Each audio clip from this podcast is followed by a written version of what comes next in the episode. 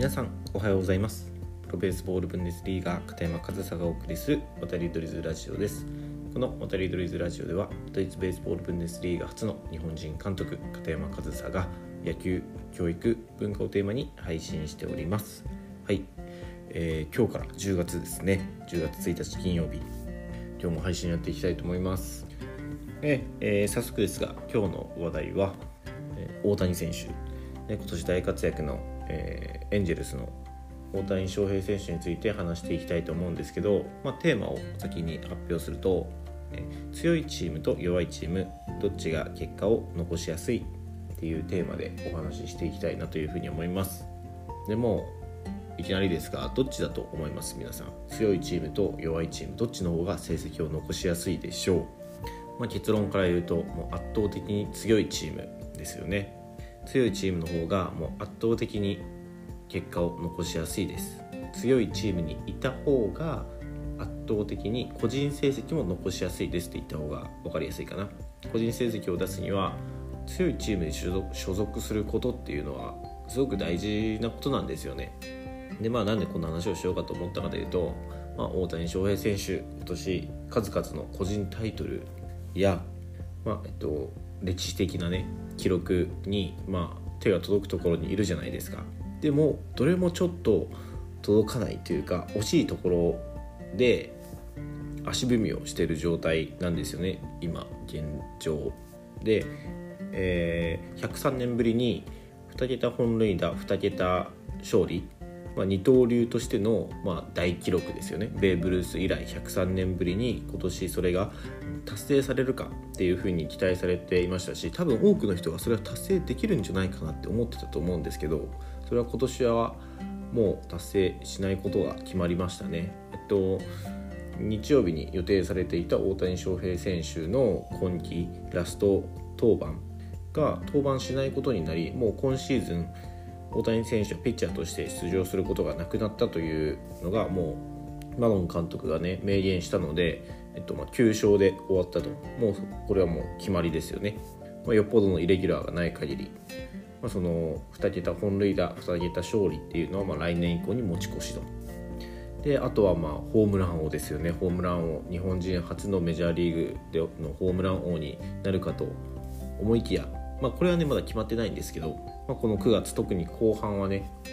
まあ、フォアボールが多くて、まあ、それも一つの間違いな原因だと思うので、まあ、それが理由でそれも一つの理由で、まあ、ホームラン数が減っていると。で今は3本差かな？1位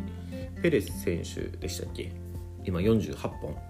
で確か大谷選手は45本今現在ですね。なので3本差開いちゃってますよね。もう残り試合も考えるとだんだん厳しくはなってきてるなって思いますよね。でこのね大谷選手の記録、まあ、個人タイトルっていうところなんですけど、まあ、これがたらればではあるんですけどね。勝負ごとにたられば言うのはどうかなっていうふうに思うんですけどこれが他のチームもしくは他の都市のエンジェルスだったら達成できた可能性っていうのはまあ、あったんじゃないかなとまあたられば言ったら何でも可能性はあるって言えるんですけど、まあ、エンジェルスは今年は本当にチームとしての成績が振るわなかったチームとしての成績が振るわなかったというと、まあ、おのずと、まあ、チームとしての勝利数も減ってきますよね。ってなるとやっぱりピッチャーの勝利の数っていうのもそれはもう当たり前のことですけどつきにくくなる。で実際に大谷選手もいいピッチングをして、まあ、クオリティスタートって言われたりしますけどね。もういいピッチングをしたにもかかわらず勝ちがつかなかった試合っていうのがまあ1試合どころじゃないんですよね、まあ、23試合もっとあるかな。やっぱりそのピッチャーのね勝利の数っていうのはチームの状況にも影響しますし、まあ、どうしても1人でできるものじゃない。で、まあ、ホームランは個人タイトルのようですけど、まあ、この間もね少しこのラジオでも紹介しましたがやっぱりあの打順っていうのは重要になってきてえっと、それこそ9月の後半っていうのは顕著でしたけど大谷選手の後に打つバッターの成績が振るわないとわざわざ相手チームは大谷選手と勝負する必要がなくなるんですよね。で今年は、えー、マイク・トラウト選手エンジェルスの本当に中心選手ですよがちょっと怪我でねシーズン序盤に離脱したせいでチームとしては大きな戦力を失ったわけですよ。なのでそのマイク・トラウト選手がもし今シーズンいたらまた全然チームの状況っていうのも違ってたでしょうし大谷選手の成績もすごく違ってたんじゃないかなっていうふうにも思います。なんでねその大谷選手の、まあ、個人タイトルや個人成績はそのエンジェルスの成績やチーム事情っていうのをすごく影響を受けているんですよ。っていうふうに考えるとやっぱり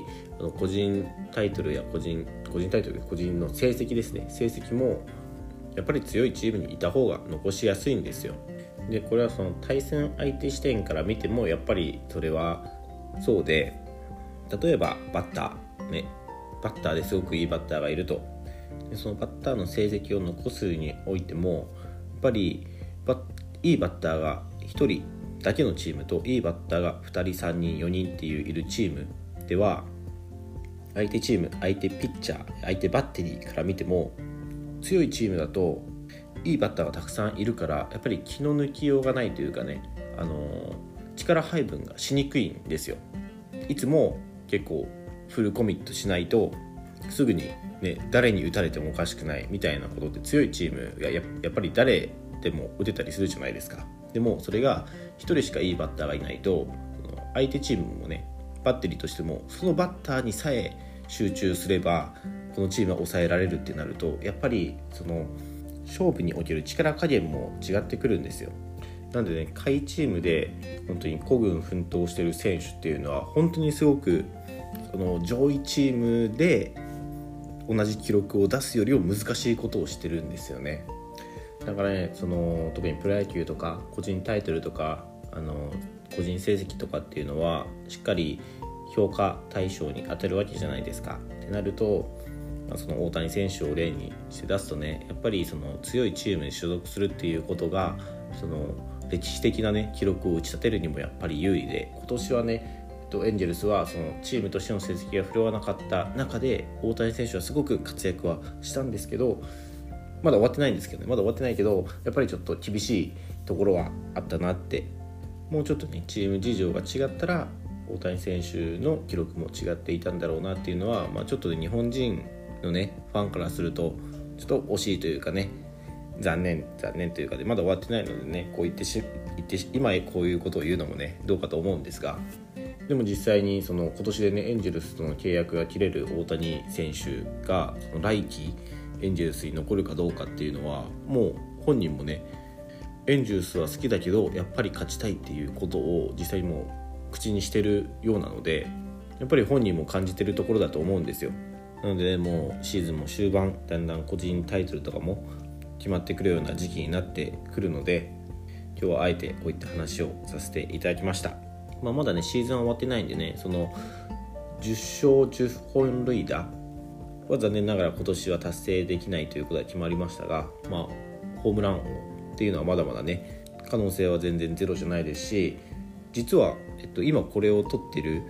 現時点で大谷選手、えっと、スリーベース今日の試合打ってですね実はスリーベースもリーグトップに並んだみたいなんですよ今、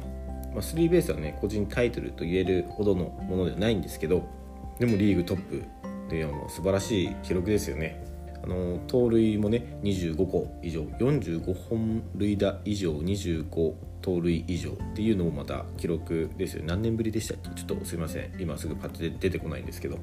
本当に今年の大谷選手はね大活躍。ね、すごくね日本のファンを楽しませてくれて、まあ、日本だけじゃなくてねメジャーリーグ全体世界の野球界全体を盛り上げてくれた選手なのでねあの MVP 候補でもあるようなのでね、まあ、記録はどうなるか分かりませんが最後まで大谷選手の活躍もね注目して